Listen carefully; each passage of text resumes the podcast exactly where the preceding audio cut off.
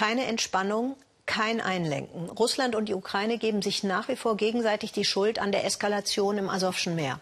Herzlich willkommen zum Weltspiegel.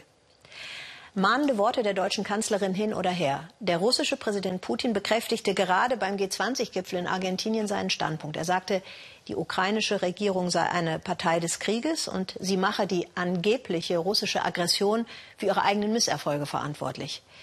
Demian von Osten, er wollte nun verstehen, was diese Situation eigentlich für die Menschen bedeutet, die am Asowschen Meer leben. Die Seenotrettung ist das wohl einzige Boot, das an diesem Tag fährt. Berdjansk der zweitwichtigste ukrainische Hafen im Asowschen Meer. Nikolai Jarmolenko ist hier Vorarbeiter. Doch im Moment hat er kaum etwas zu tun. Es gibt hier sehr wenig Positives. Ich will wirklich hoffen, dass man diesen Konflikt irgendwie lösen kann und alles wieder ganz normal wird. Aber nach vier Jahren Aggression habe ich nur noch sehr wenig Hoffnung. Nikolai Jarmolenko arbeitet seit über 20 Jahren in diesem Hafen. Er unterstützt mit dem Job auch die zwei Kinder. Die haben zwar Jura und Maschinenbau studiert, aber hier in Berdjansk keine Stelle gefunden. Es gibt keine Arbeit, keine Zukunft. Also bleibt ihnen nur übrig, wegzugehen. Aber das wollen sie auch nicht. Sie lieben ihr Land, sie lieben ihre Stadt. Ein Dilemma. Viele seiner Kollegen haben schon entschieden, sie verdienen jetzt in Polen oder Deutschland viel mehr als in Berdjansk. Auch Alexander Gluschenko hat mal im Hafen gearbeitet, im Marketing. Im Oktober wurde er entlassen. Das Schicksal teilt er mit Hunderten anderen. Er zeigt uns, wie sich Schiffe in der Straße von Kertsch zurzeit stauen. Die ist die einzige Zufahrt ins Asowsche Meer und damit auch hierher nach Berdjansk. Russland und der Geheimdienst FSB haben sehr ernste Kontrollen eingerichtet. Sie halten Schiffe mindestens für mehrere Stunden fest. Die Eigentümer der Schiffe beschweren sich, aber das hilft nicht. Es ist nicht mehr so profitabel, Schiffsladungen aus dieser Region zu verschicken. Viele Probleme im staatlichen Berdjansker Hafen sind hausgemacht. Managementfehler, zu hohe Kosten. Doch die mutmaßliche Blockade Russlands für Frachtschiffe hierher macht jetzt alles noch schlimmer. Im Rathaus macht sich Bürgermeister Volodymyr Tschiporny Sorgen um einen der wichtigsten Steuerzahler der Stadt. Die Situation im Hafen ist sehr schwierig. Bis zur Jahreshälfte hat er 20 Prozent seines Umsatzes verloren. Jetzt wird er wegen der Blockade der Kertschbrücke noch mehr verlieren. Das wird sich auf den Etat der Stadt Berdjansk auswirken.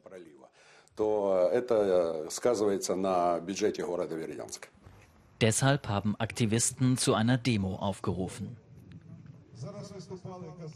Auch Nikolai Jarmolenko ist gekommen. Die Menschen wollen die festgenommenen ukrainischen Seeleute aus der Ferne unterstützen. Russland bezeichnen sie als Aggressorstaat.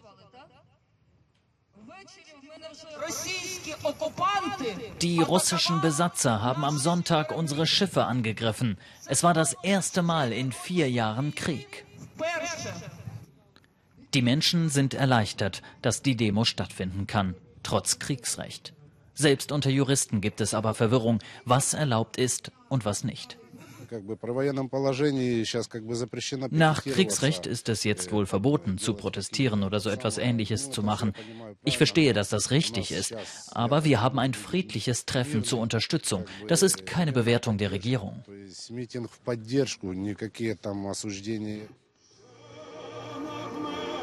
Zum Schluss singen die Menschen die ukrainische Hymne und fragen sich, warum Präsident Poroschenko ausgerechnet jetzt das Kriegsrecht eingeführt hat. Morgen beginnt die Weltklimakonferenz im polnischen Katowice. Nun hat US-Präsident Trump nur wenige Stunden zuvor betont, Klimaziele, Pariser Abkommen, wir sind nicht dabei. Dabei will die UN in Katowice Maßnahmen verabschieden, um die Pariser Klimaziele zu erreichen. Die Erde soll sich nicht um mehr als zwei Grad erwärmen. Da wollen wir genauer hinsehen. Fangen wir also mal mit uns selber an. In Deutschland diskutiert man ja über den Ausstieg aus der Kohle. Und da ist es nicht ganz uninteressant zu wissen, dass wir bereits jetzt schon 10 Prozent der Kohle aus Südafrika beziehen. Stefan Meyer sagt, die Kraftwerke dort als Drecksschleudern zu beschreiben, das sei wahrlich noch charmant formuliert. Es ist kein guter Platz für Kinder. Zehn Menschen leben in diesen zwei Hütten in der Siedlung Massakane. Sie liegt im Nordosten Südafrikas in der Kohleprovinz Mpumalanga. Direkt neben Massakane erhebt sich das Kohlekraftwerk Duva, ein dreckiger Gigant. Seine Abgase vergiften Wasser und Luft. Die Menschen in Massakane bekommen es zu spüren. Das Kind meiner verstorbenen Tochter, sagt Anamnisi, hustet seit jeher. Meine Enkelin musste immer wieder ins Krankenhaus, aber es wird und wird nicht besser. Wir wissen nicht, was dahinter steckt. Vor 20 Jahren wurden die Menschen hierher umgesiedelt. Sie mussten einer Kohlemine weichen, verloren ihr Land. Entschädigt wurden sie nicht. Sie finden keine Arbeit im Kraftwerk, nicht einmal Strom haben sie im Schatten der Hochspannungsmasten. Strom ist ein großes Problem, sagt Pinky Langa, also Mitarbeiterin einer lokalen NGO. Wir wollen wissen, warum ESCOM, der staatliche Kraftwerksbetreiber, die Leute nicht mit Strom versorgt. Denn sie leiden also unter den Schadstoffen, auch aus den Kohleminen. Also Aber die Siedlungen bekommen nichts. Die Kraftwerke und die Minen liegen oft nebeneinander. Aus den Schornsteinen dringen Schwefel und Stickoxide, die Minen produzieren giftige Abwässer und Staub. Nach einer Greenpeace-Untersuchung ist die Stickoxidbelastung weltweit nirgends so hoch wie in Mpumalanga. Auch der Wasserbedarf ist enorm. Flüsse werden gestaut, um Kraftwerke zu versorgen, in einem Land, in dem Wassermangel herrscht. Viktor Munich, Geologe an der Universität Johannesburg, beschäftigt sich seit Jahren mit den Folgen der Umweltverschmutzung für die Bevölkerung. Atemwegserkrankungen, Hautausschläge, aber auch Spätfolgen wie Lungenkrankheiten und Krebs. Nach uh, unseren Berechnungen gibt es in Mpumalanga deshalb jährlich 2200 Todesfälle. Menschen, die vorzeitig sterben, weil sie der von der Kohleindustrie verursachten Verschmutzung ausgesetzt waren. Die ganze Provinz gleicht einem Flickenteppich voll schwarzer Löcher. Zwölf riesige Kohlekraftwerke stehen hier. Noch immer erzeugt Südafrika 90 Prozent seines Stroms mit Kohle. Aber das Image der Kohle ist schlecht. Die großen Unternehmen verkaufen deshalb die Minen. Die Probleme bleiben. Die kleinen Unternehmen haben nicht die Mittel, die Minen zu rekultivieren. Wir sehen häufig, dass Minen verlassen wurden, als die Kohle zur Neige ging. Und es ist ein großes Problem, dass die internationalen Multis sich ihrer Verantwortung entziehen, indem sie die Minen verkaufen. Südafrika aber setzt weiter auf Kohle. Neue Kraftwerke werden gebaut, Kusile wird eines der größten. Mit deutscher Hilfe. Am Bau sind 19 deutsche Unternehmen beteiligt, an der Finanzierung eine deutsche Bank. Der Betreiber ist das staatliche Unternehmen Eskom. Umweltstandards, Wasserverbrauch, Filteranlagen. Wir hätten Eskom dazu gerne befragt, aber wir bekommen kein Interview. Im Umweltministerium setzt man inzwischen auf den Ausstieg aus der Kohleindustrie, den Übergang zu erneuerbaren Energien. Langfristig. Und man erwartet, dass sich die deutschen Unternehmen und Banken nicht nur am Bau von Kraftwerken beteiligen, sondern auch an der Lösung der Umweltprobleme. Ich denke, da muss es eine Verbesserung geben, sagt Tuli Kumalo, die Ministeriumssprecherin. Wenn man in Kohle investiert, muss man überall mitwirken. Und die Kohleindustrie sollte versuchen, ihre Probleme zu verringern. Südafrika, meint Viktor Munich, der Umweltwissenschaftler, wird als dritte Weltland angesehen, wo du das Geschäft, das im eigenen Land nicht akzeptiert wird, abladen kannst. Es ergibt finanziell für manchen Investor und manche Bank Sinn, aber das ist ein unethisches Verhalten einem anderen Land gegenüber. Außerdem würde Deutschland eigene Kohleminen schließen und dafür Kohle importieren, Umweltverschmutzung damit verlagern. Tatsächlich bezieht Deutschland bis zu 10 Prozent seiner Kohle aus den Minen Südafrikas. Also werden die Minen weiter ausgebeutet. Immerhin, die Anwohner dürfen umsonst Kohle für den Eigenbedarf sammeln. Zum Beispiel Bongi Machangu mit ihrer Tochter Simle. Sie leben direkt neben der TNDB-Mine. Noch immer arbeiten hier kleinere Unternehmen, obwohl sie eigentlich schon lange geschlossen ist. Ein gefährlicher Ort, denn seit Jahrzehnten brennt die Mine unterirdisch. Sie bestimmt das Leben der Menschen in Forsman, einer kleinen Siedlung unweit der Mine. Sie bekommt den Dreck ab, leiden vor allem unter den unkontrollierten Sprengungen in der Mine. Bongi Machangu hat es besonders schlimm erwischt. Vor drei Jahren wurde bei einer solchen Sprengung ihre Tochter Sinle verletzt. Sie leidet seither unter epileptischen Anfällen. Vor kurzem traf es Bongi selbst. Es war am 5. Juni. Ich habe gerade das Essen für die Kinder gemacht. Es war so gegen halb zwei mittags, als ich plötzlich eine Explosion gehört habe. Ich fiel auf den Boden, irgendjemand schleppte mich nach draußen und dann stürzte das halbe Haus in sich zusammen. Ein Bekannter brachte mich ins Krankenhaus. Ihren Arm, sagt sie, könne sie bis heute nicht richtig bewegen. Eine Entschädigung habe sie nicht bekommen. Ob in Forsman oder Massakane. Die Menschen werden weiter unter der Kohleindustrie leiden. Und die Probleme sogar selbst befeuern, weil sie die Kohle brauchen, um zu kochen und im Winter damit zu heizen.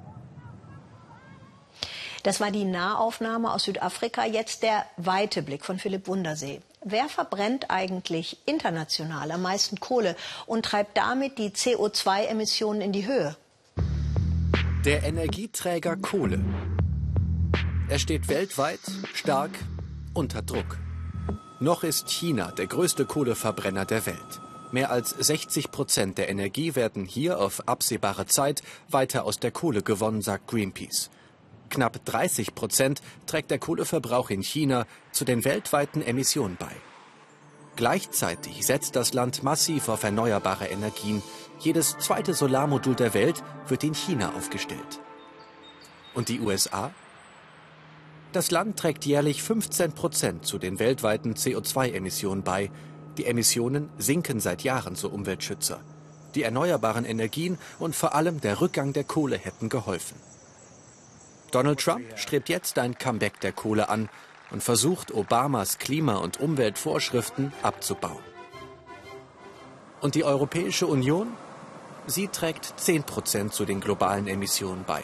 Die EU hat sich verpflichtet, Emissionen zu reduzieren. Sie fordert deswegen die einzelnen Staaten auf, ihre Anstrengungen deutlich zu erhöhen. Forscher warnen, die Erderhitzung wird unumkehrbare Folgen für die Menschen haben, werden die CO2-Emissionen nicht schnell reduziert. Laut UN ist der Treibhausgasausstoß auf einem neuen Rekordniveau. Um die Klimaziele des Pariser Abkommens noch zu erreichen, müsse die internationale Gemeinschaft ihre Anstrengungen nun mindestens verdreifachen. Die Chance, noch einzugreifen, sei fast fatal. Morgen beginnt also die Weltklimakonferenz im polnischen Katowice, wo jetzt mein Kollege Olaf Bock schon ist. Olaf, was bedeutet die Ankündigung von Präsident Trump für die Verhandlungen in Katowice, äh, die ja heute beginnen? Also wenn die USA sagen, Pariser Abkommen, wir machen nicht mit. Was bedeutet das? Ja, das ist also alles andere als ein ermutigendes Signal für die Gemeinschaft, die sich jetzt hier trifft. Sie werden ja trotzdem an den Verhandlungen teilnehmen hier auch bei dieser Konferenz, aber sie fühlen sich eben nicht an die Pariser, an das Pariser Abkommen gebunden. Das bedeutet, dass die Last, die zu tragen ist mit dem Pariser Abkommen, stärker sich auf die anderen verteilt.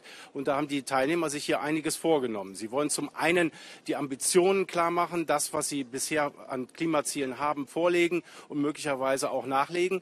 Und dann haben sie sich vorgenommen, ein Regelwerk hier zu zu erstellen im Sinne des Pariser Abkommens. Das ist jetzt im Moment noch so etwa 200 Seiten lang und da soll alles genau geregelt werden. Und da beginnen dann die Probleme, denn wer soll, wer soll da genau wie was äh, kontrolliert werden? Da stellen sich also zig Fragen, die dann kommen.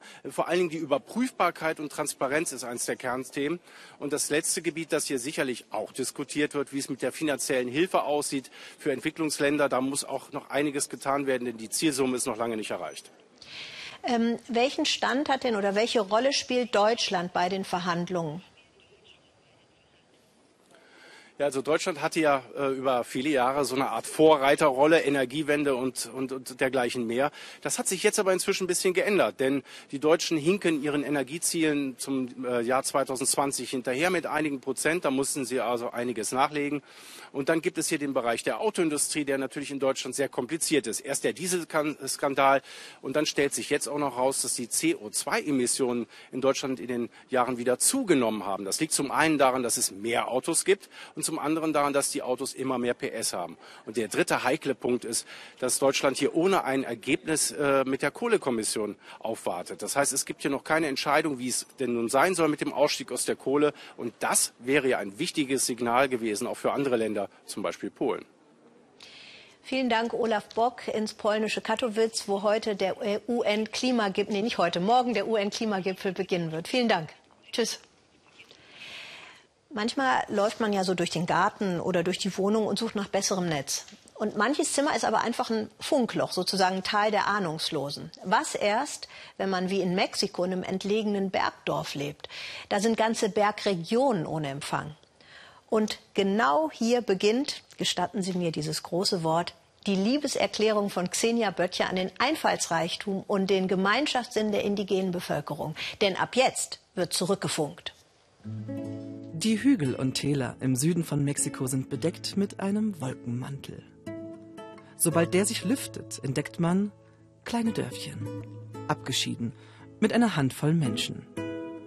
Eine Welt mit einer anderen Zeit. Warm ist es bei Soila Lopez. Lecker, sehr würzig geworden. Ihre Tortillas bereitet sie ganz in Handarbeit zu, so wie es schon immer war. Ihr Sohn kommt. Vielleicht. Vielleicht heute, vielleicht morgen. Soila weiß es nicht, denn sie hat kein Telefonnetz. Da ich meinen Sohn sehr lieb habe, würde ich gerne mit ihm telefonieren. Dann könnten wir öfter miteinander reden. Ich könnte ihn fragen, wie es ihm geht. Dann habe ich auch weniger Sorgen. Alle hier gehören zu den Mixdeckers.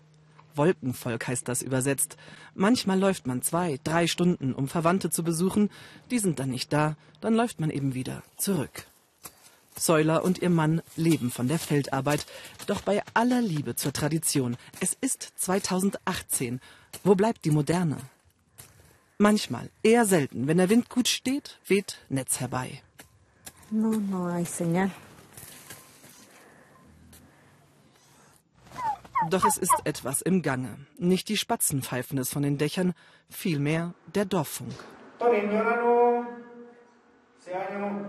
Guten Tag, liebe Nachbarn.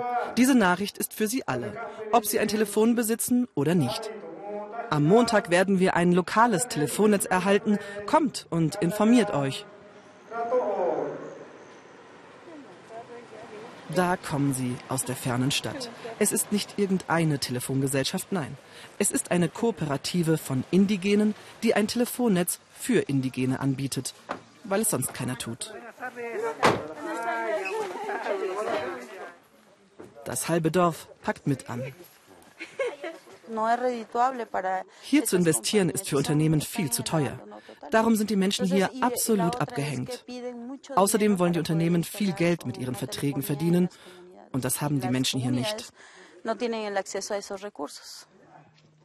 Hilf dir selbst, sonst hilft dir keiner. Alle Technik ist Marke Eigenbau, selbsterdacht und ausgetüftelt. Bevor es losgeht, damit hier alles klappt, geht ein demütiges Bittgebet an die Schutzheiligen ihrer Täler. Der Pakt wird mit Bier und Limonade als Geschenk besiegelt.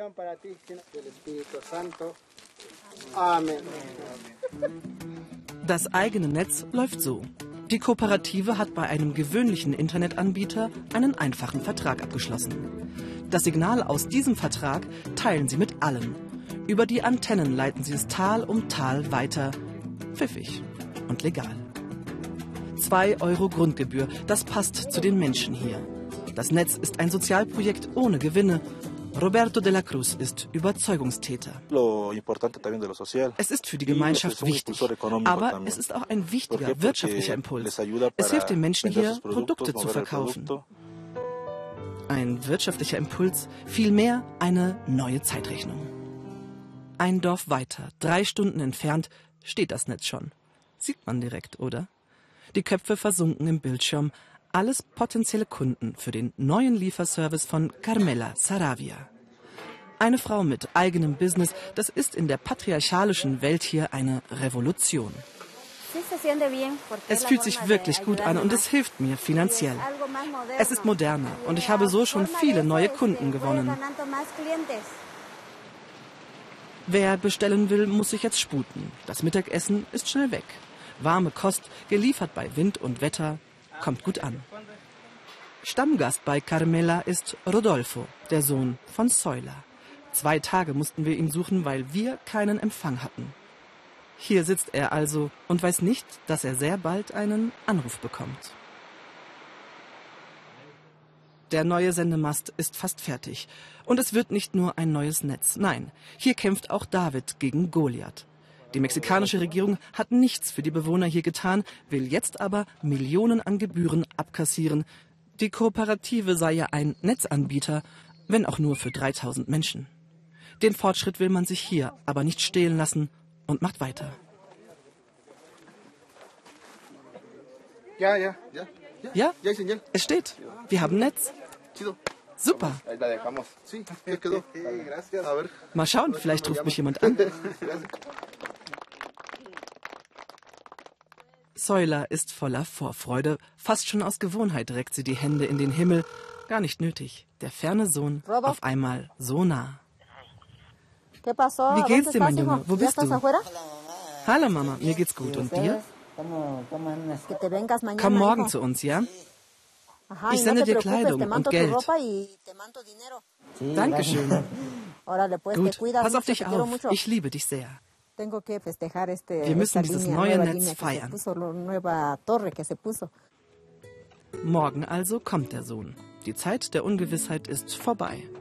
Die weiten Täler rücken plötzlich enger zusammen und das soll so bleiben. Als Amazon, der Online-Riese, rief, wo sollen wir unser zweites Hauptquartier in den USA aufbauen?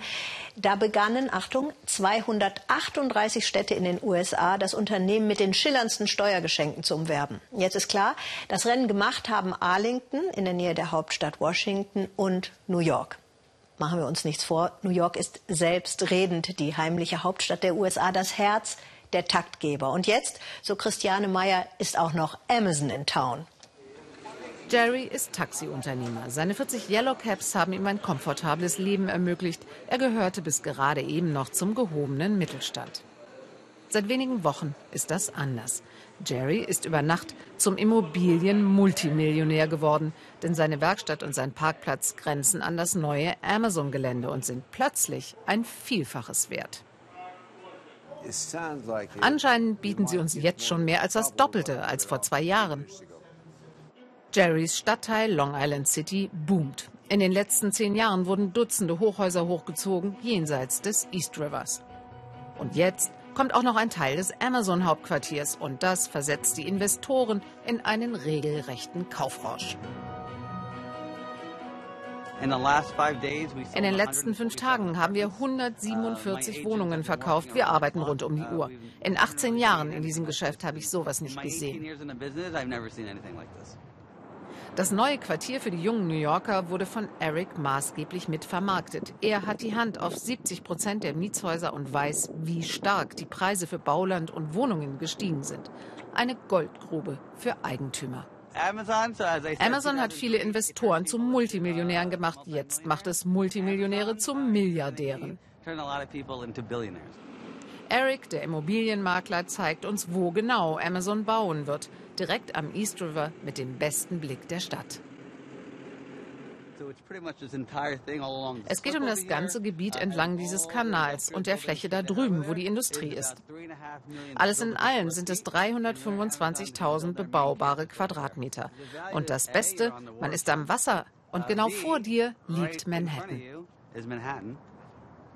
Dass dafür milliardenschwere Steuererleichterungen versprochen wurden, das war die Idee des New Yorker Bürgermeisters Di Blasio und des Gouverneurs Cuomo. Es sei geradezu ein Superdeal. Das Verhältnis von Ertrag zu Investitionen ist 9 zu 1. Und das ist die höchste Rendite für eine Wirtschaftsförderung, die der Staat New York jemals heraushandeln konnte.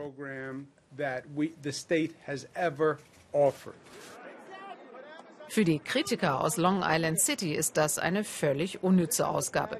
Sie glauben, Amazon wäre auch ohne diverse Steuergeschenke nach New York gekommen. Man hätte das Geld besser nutzen können, um bezahlbaren Wohnraum zu schaffen und um die marode U-Bahn zu sanieren.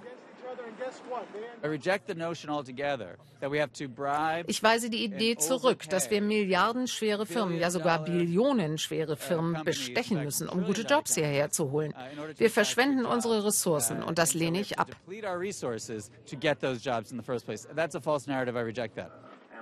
Amazon verteidigt sich mit dem Arbeitsplatzargument und sieht sich gar als Wohltäter für Long Island City.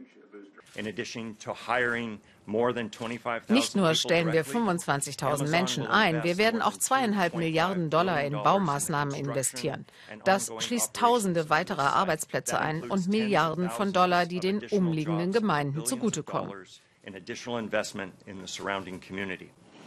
Dass dann die Mieten massiv ansteigen könnten, ist für viele Anwohner derzeit noch kein Thema. Sie setzen auf Amazon, denn der Konzern kündigt an, die Hälfte der neuen Jobs seien nicht nur im IT-Bereich. Das ist eine Chance, die man ergreifen kann. Ich freue mich, dass Amazon kommt. Hoffentlich kommen dann auch neue Restaurants und Geschäfte. Es ist ziemlich aufregend. Viele hoffen darauf, einen Job zu finden.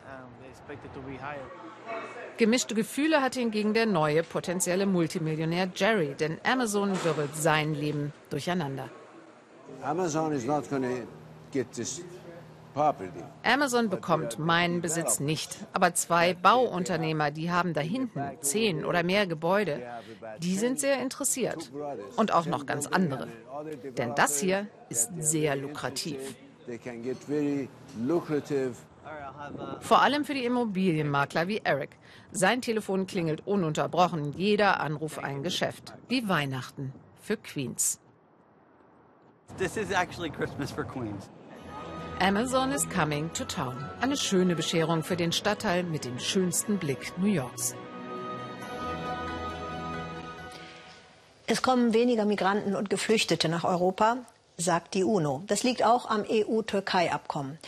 Die Europäer möchten ja, dass die Kriegsflüchtlinge doch bitte tunlichst in der Region bleiben, also zum Beispiel in der Türkei. In der Türkei leben rund 80 Millionen Menschen. In keinem anderen Land halten sich so viele Flüchtlinge auf. 3,9 Millionen Menschen, davon 3,6 Millionen Syrer. Auch Afghanen und Iraker sind hierher geflüchtet. Von der EU erhält die Türkei eine Milliardenhilfe. Allein für dieses und nächstes Jahr drei Milliarden Euro. Das ist eine Folge des EU-Türkei-Abkommens.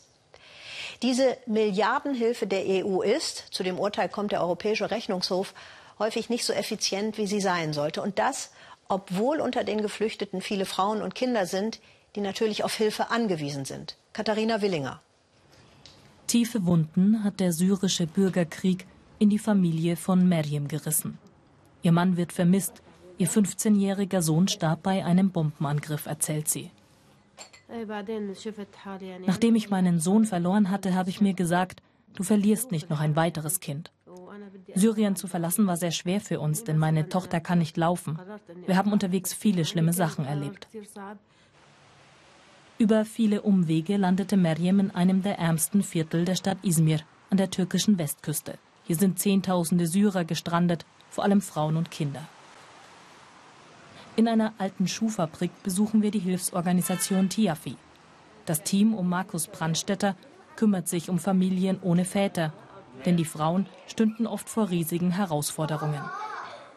Weil sie einfach fremd hier sind, weil sie nicht wissen, wo gibt es Jobs, an welche Stelle kann ich mich wenden. Ähm, andere Gründe sind auch ähm, vielleicht psychologische Hintergründe. Manch, viele der Frauen sind auch traumatisiert. Die Organisation will den Frauen Perspektiven aufzeigen und macht sie deshalb fit für den Arbeitsmarkt. Auch Miriam ist hier. Sie hat monatelang an einem Nähkurs teilgenommen. Jetzt stellt sie mit anderen Frauen Taschen und Rucksäcke her, die in Europa verkauft werden. Durch den Erlös und durch Spenden werden den Frauen ihre Wohnungen und Lebensmittel gezahlt. Endlich etwas tun zu können, ist unglaublich wichtig für mich. Das ist für mich auch eine Selbstbestätigung. Und dass ich meine Familie damit durchbringe, das ist das Wichtigste für mich. Während die Mütter arbeiten, werden ein Stockwerk weiter unten die Kinder betreut. Auf Türkisch, damit der Einstieg ins Schulsystem leichter fällt.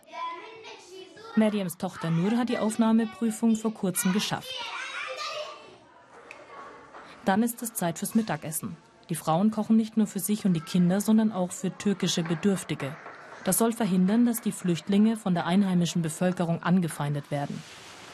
Draußen warten bereits einige Männer und Frauen aus der Nachbarschaft. Dass die syrischen Frauen hier für sie kochen, finden sie gut. Dennoch glauben viele, dass die Türkei zu viele Flüchtlinge aufgenommen hat. Gegenseitige Hilfe ist natürlich etwas Gutes, das muss sein. Aber es ist ein Fehler, wenn die eigenen Bürger in den Hintergrund und die Syrer in den Vordergrund rücken. Das gefällt dem türkischen Volk nicht. Meryem kennt diese Vorbehalte. Deshalb ist sie umso bemühter, ihre Arbeit in der Suppenküche gut zu machen. Mit ihrem Leben hier sei sie zufrieden, sagt sie. Den Traum vieler Syrer, nach Europa zu gehen, den habe sie nicht mehr. Kleiner Gruß aus dem Kalender der Vereinten Nationen. Morgen ist der internationale Tag für Menschen mit Behinderung. Und da meldet sich Daniel Hechler aus dem ARD-Studio in Kairo und sagt, Leute, hier gibt es etwas, ihr werdet nicht schlecht staunen. In Kairo haben wir nämlich ein Frauenorchester, in dem alle die Partituren auswendig können, denn sie sehen keine einzige Note. Alle 45 Musikerinnen sind blind. Das einzige Blindenorchester der Welt, namens An-Nur wal Amal, das Licht und die Hoffnung. Unterhaken auf dem Weg zur letzten Probe. Heute Abend gastieren die Musikerinnen an der Universität von Mansura im Nildelta. Es ist ihr fünftes Konzert in vier Wochen. Zum Jahresende häufen sich die Termine für das erste und einzige Blindenorchester der Welt. Musizieren ohne Notenständer. Der Dirigent läuft durch die Reihen, spürt Misstöne nach und korrigiert. Schließlich sind sie nachher ganz auf sich allein gestellt.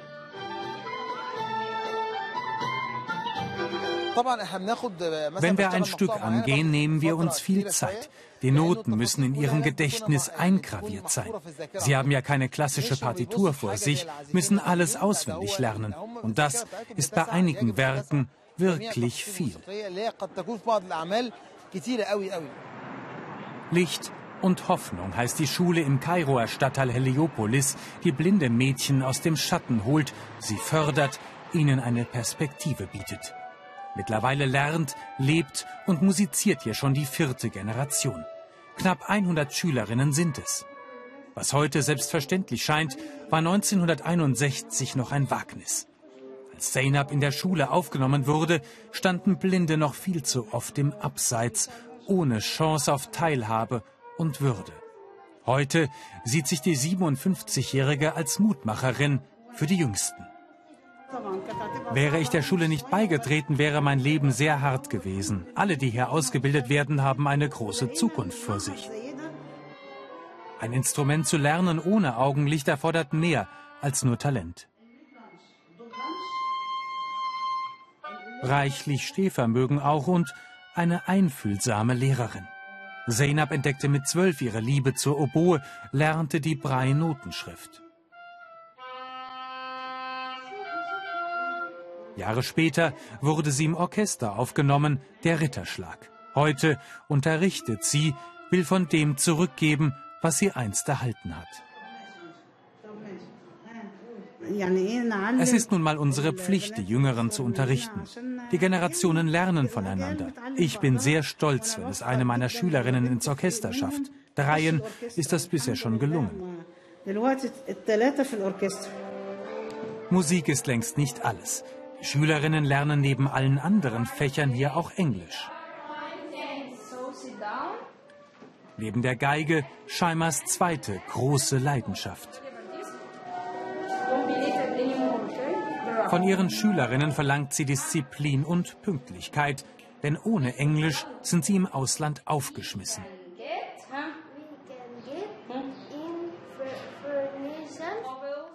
Keine weiß das besser als Shaima. Schon als Kind habe ich Sprachen geliebt. Ich wollte in vielen Ländern Freundschaften schließen, fremde Kulturen verstehen und lernen. Generalprobe vor dem Konzert. Das Programm ist anspruchsvoll, Klassiker und Unterhaltsames aus aller Welt.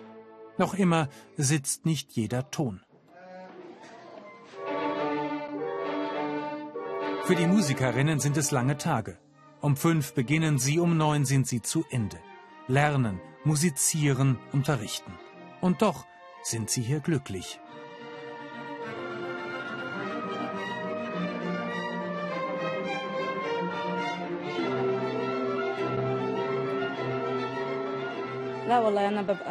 Ich bin sehr stolz. Wenn ich Musik spiele, fühle ich mich wie in einer anderen Welt, bin nicht mehr auf dieser Erde. Ich vergesse alles, die Probleme, die Müdigkeit. Ich bin dann ganz bei mir, in der Welt, die ich liebe, in der ich gerne lebe.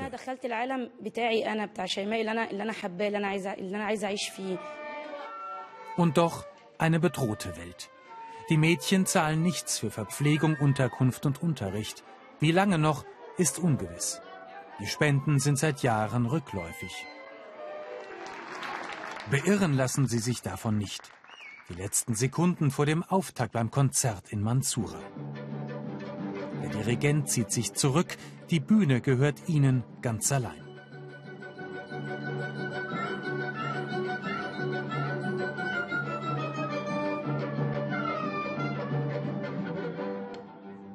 Vierzehn Werke sind es, ein bunter Mix aus Moderne und Klassik. Im Publikum sind viele sichtlich angetan.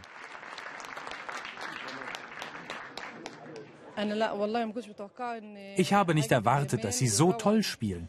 Ich bin wirklich beeindruckt vom Konzert und auch den Musikerinnen. Es ist erstaunlich, wunderbar. Ich wünsche Ihnen weiter viel Erfolg und Glück. Andere mit ihrer Kunst berühren, als Musikerinnen begeistern, nicht als Blinde.